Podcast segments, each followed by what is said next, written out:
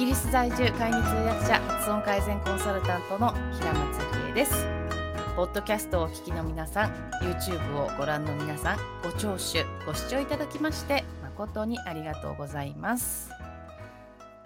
シリーズでお届けしている声のお話なんですが今回も元 NHK アナウンサーの桑原のぞみさんをお迎えしてお届けしていきます。今回はシリーズの最終回ということで、声、そして声帯についてお届けしていきます。久保原さん、よろしくお願いします。はい、今日もよろしくお願いします。いよいよ最後ということで、とうとう本丸の生態っていうところに話がいくわけなんですね。本当ですね。楽しみです。はい。楽しみにしていてください。というのも、まあ、平松さんはご存知かと思いますけれども、周りの皆さんもご存知かな？声は老けます。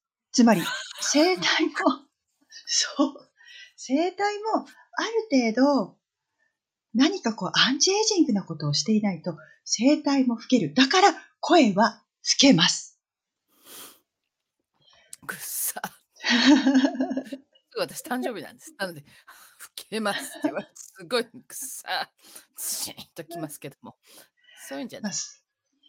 ね、もう、年齢というのは、何でしょう、もう記号ですから。数字ですから。数字ですから。はい。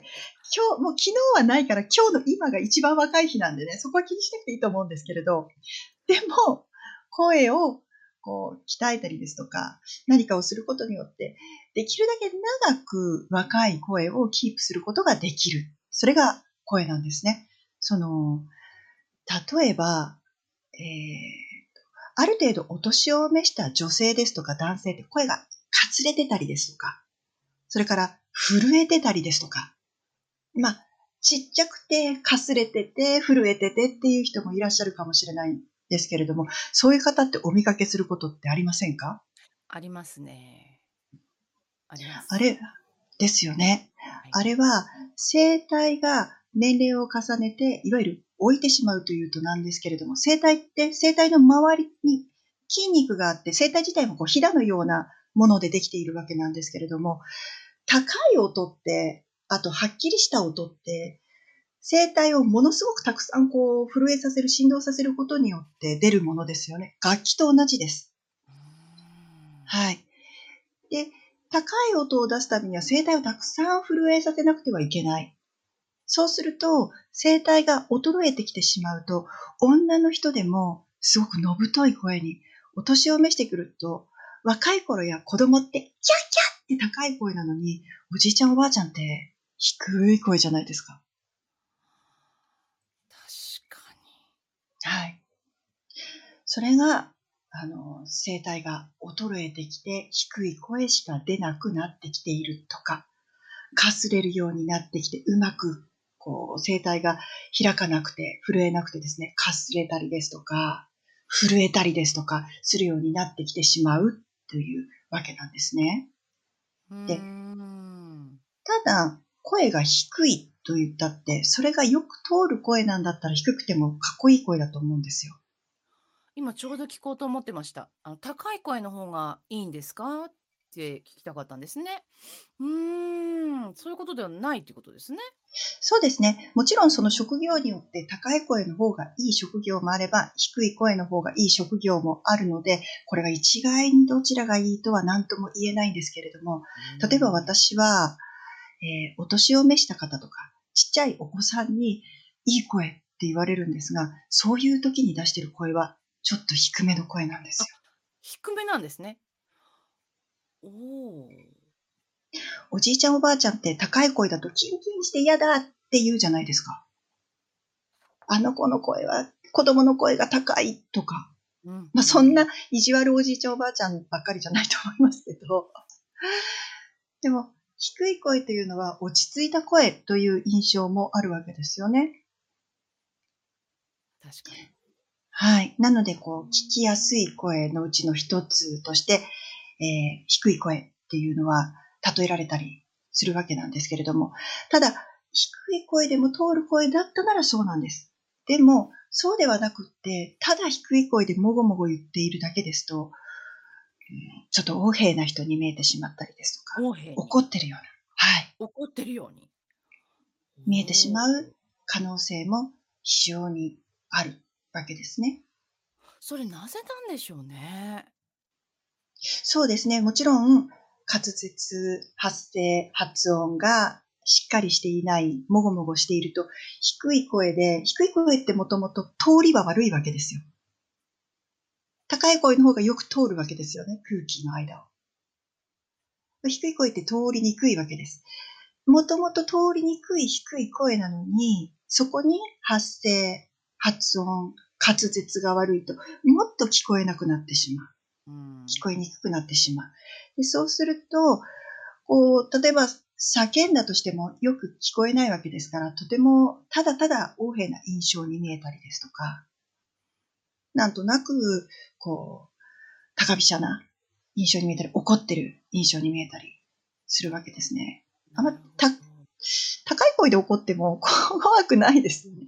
この野郎こって言われても。キャラクターがいるじゃないですか。あんまり目玉しかない。あの、ありますね。はい。ねあんまり目玉の親父さん怒っても怖くないじゃないですか。まあ、外見もあれば怖くない外見してますからね。だけど、女の人でも男の人でも低い声で何か言われたらすごく怒られてるような気がして怖くす、します。しますね。確かに。はい。ですから私の周りの人で、とてもダンディーで、とても気遣いのある優しい方なんですけれど、やっぱり滑舌があまり得意ではなくて、そして声が低い方がいらっしゃるんですが、彼はレストランなどに行って、ちょっとスタッフさんを呼ぶときは、すごく怒ってるように見えるんですよ。もごもご、低い声で、もごもごもごって言うから、何かありましたか？これってすごく損だと思うんですね。確かに。はい。それに多分、私の仕事も、平松さんの仕事もそうだと思うんですけれども、声が若い状態である、聞きやすい状態であると、仕事も長く続くんじゃないかなってあ、お仕事が来るっていうことですね。はい。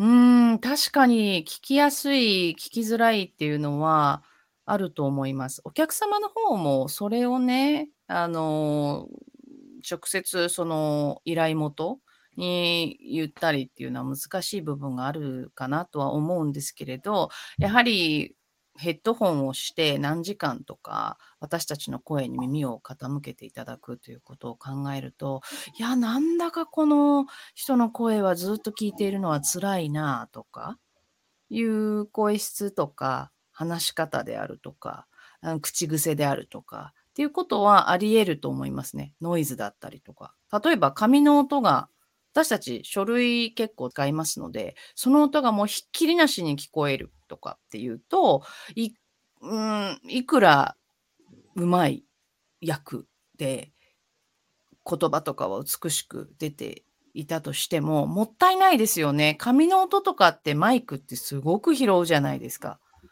水を飲んでる時の音とかもすごく拾いますよね。そういうようなことをあまり意識しないで、うん、アウトプットしてしまうと、実はお客様には、そちらの方こそ丸聞こえみたいなことがありますね。そうですよね。だから、そういった所作にしても喋り方にしてもそうなんですけれども、相手が聞きやすいように、聞いてもらうのに、ストレスがないようにしてもらうってすごく大切なことだと思うんですけれども、やっぱりそこは、日本語の場合は、滑舌、発声、発音、これが基礎がしっかりしている方が、より周りの人にも伝わりやすいというふうに思いますよね。なるほど。私今、こうやって映像で桑原さんのお顔をこう拝見しながらお話ししているんですけれど、やっぱり一点すごく気がつくことがあります。その横柄な方っていうのは、これ想像でしかないので、間違っていたら申し訳ないんですが、その、こう、例えば顎が上がっていたりとか、逆にこう、下げすぎていたりとか、ま、この辺のこう角度とかが、あの、桑原さんの場合はすごくまっすぐなんですよね。ピンピンにものすごく気をつけっていうことで、そういう意味ではなくて、あの、自然に声の通り道、息の通り道とかを塞がないで、かつ力が変なところに入ったりとかしないで、こう、そういうこう、なんていうのかな、姿勢でいらっしゃる感じがするんですね。この映像から。そういったところが無意識に顎が上がってたりとか、いう、こう、かが、前かがみになってたりとかっていうこともあったりしますか？そういう声の方っていうのは。そうですね。その方をじっくり見たわけじゃないですから、なんともですけれども、確かに顎がすごく上がってるですとか、逆にこう、下を向いてると喉を塞いでしまったりもしますので、喉がきれいにスムーズに出ていない、こう息がしっかりと、え喉を通って出ていないっていうのは考えられますよね。なるほどね。奥が深いですね、本当に。そうですね。そう考えると、うん、何かの練習をするにしても、やっぱり、こう、間違ったやり方では逆に喉に負担をかけてしまう。例えば、それこそ発声練習にしても、発声練習をやってても、こうちょっと自分の癖で上を向いているとか、ちょっと下向きになってしまうとか、それだけで間違ったやり方になりますから、あまり良くはないですよね。正しいやり方で学ぶっていうのは必要だと思います。あ、本当にそうですよね。あの、まっすぐのつもりとか、特に意識していなくてやっていて、毎日のことだったりしますよね。そうすると、それが実はずっと顔顔が私そうなんですよ。気をつけないといけないんですよ。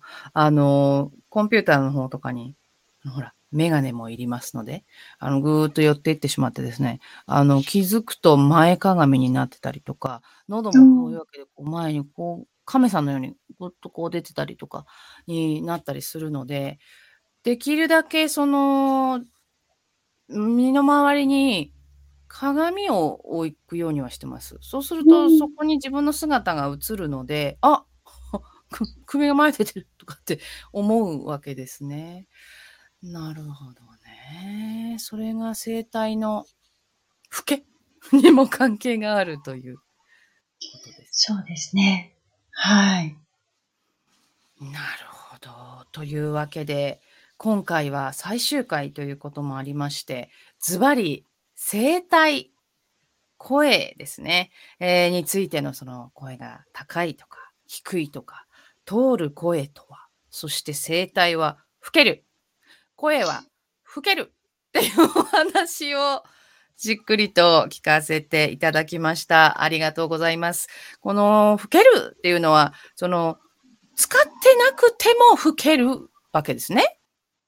そうなんです。まあ、この、これもまた知り合いの人の話なんですけれども、モデルさんで東京で活躍していたんですが、ご結婚されて九州に行って、えー、旦那さんをただずっと家で待って、あの、モデルのお仕事も辞めて、1ヶ月ぐらいほとんど喋らなかったらしいんですね。で、ある時電話がかかってきて、電話に出た瞬間声がかすれてたと。それだけ私喋ってなかったんだっていうことに気づいたっていうふうに話してたその方は若い方ですよ。なので、使ってないと、年齢関係なく衰える。まあ、まさに筋肉、走ったり、あの手を動かしたりするのと同じで、衰えていくものなんですね。なるほど。ということは、はい、使い方、あの、トレーニングにしても、うん、間違えると痛めるし、じゃあ大事にしすぎて使わなくても衰えるし、ということですね。ということは、正しい使い方、姿勢とかも含めて、呼吸も含めて、正しい使い方で、きちんと、こう、普段から意識的に使っていくことによって、老けは防げるとか、そういうふうに考えてよろしいですか？そうですね。防げるというか、うん、緩やかになる緩やかに。遅めることができる？はい、遅く、そうですね。少し緩やかに年齢を重ねることができるという感じですね。確かに声は若々しい方とか、まあ、若々しいというあの形容詞かどうかは別として、やはりもうすごくこう素敵な声の方あの、高齢になられてもいらっしゃいますもんね、たくさん。そうなんです。で、声が若いと、これ不思議なもので、性格が変わってきますよね。明るくなるとか、のずっと低い声で暗い喋り方をしている人が、気分だけでもとりあえず、こう、高い声、まあ、高い声が全てがいいわけじゃないですけれども、明るい声にすることによって、気分の方が後からついてくるっていう。それまでは黒い服ばっかり着てたのが、ちょっと明るめの色のオレンジとか、えー、イエローの服を着ようかなという気持ちになってくる。心と声もつながっているんですね。ですから、声が老けてしまうと、心も老けてしまう可能性が出てくるんです。びっくりですよね。ああ、なるほど。体から入って、心がついてくるっていうパターンですね。はい。なるほど。素晴らしい。こういった声を元気よくとか、ね、あの、通る声とかを出るようにトレーニングをしていくと、気分とかすごく変わってくる、性格が変わってくるというお話でした。皆さん。これはすごいですね。声の効果、素晴らしいですね。意識的に声、そして滑舌がクリアになっていくと、皆さんの性格？そう。そうですね。からの印象が変わるというお話ですから、これ、6月27日、日曜日、日本時間の夜8時、この、桑原のぞみさん、元 NHK アナウンサーの、今、フリーで、本当に引っ張りだこのアナウンサーさんです。いろんなところで活躍されています。彼女から直接お話を聞けますし、そして質問をしたり、ご相談したり、そして、ウィロウリのお手本も見せてもらえるというですね、大変珍しい機会になっております。ぜひぜひ、目指すべき声とはこういう声なんだっていうのをですね、体感しにいらしてください。はい。はい、お申し込みは概要欄のリンクからはい、あの、申し込みいただけます。そうですね。あの、最後にですけれども、えー、今、発声と発音の話が出ましたけども、もう一つ、あとはボリュームですね。結構ボリュームを分かってない人もすごく多いんですよ。大きい声出してって言うと、ものすごい大きい声で、びっくりするような声出す方とか。人間って、自分のボリュームのバランスってあまり考えて喋ってない方が多いと思うんですけれども、このボリュームについてもまたね、お話ができたらと思います。確かにボリュームの話、ちょうどあの伺いたいことがありました。あの、まあ、長くなってしまうので、これ以上お話しませんけれども、一つだけ言わせていただきますと、会議通訳の、えー、トレーニング、集中トレーニングがあったんですね。で、その時に、あの、ちょっと声のトレーニングの、まあ、クラスがあったんですけれども、そしたら、そこで、あの、舞台、シェイクスピアの舞台をやっている、もうバリバリのあの、ホワイトハウスとかで通訳をするような、もう通訳の先生なんですけれども、その方が趣味で、あの、シェイクスピア劇をやってらっしゃって、で、その先生が声のことを教えてくださるっていう回だった時に、他のあの、通訳者たちが来ていてトレーニングを受けるわけなんですが、その声のボリュームっていうのを意識したことがなかったんでしょうね、今まで。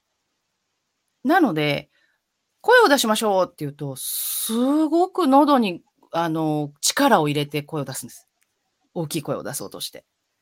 そこから入ってましたので、ちょっとまたこのあたりもじっくりとお話今度聞かせてください。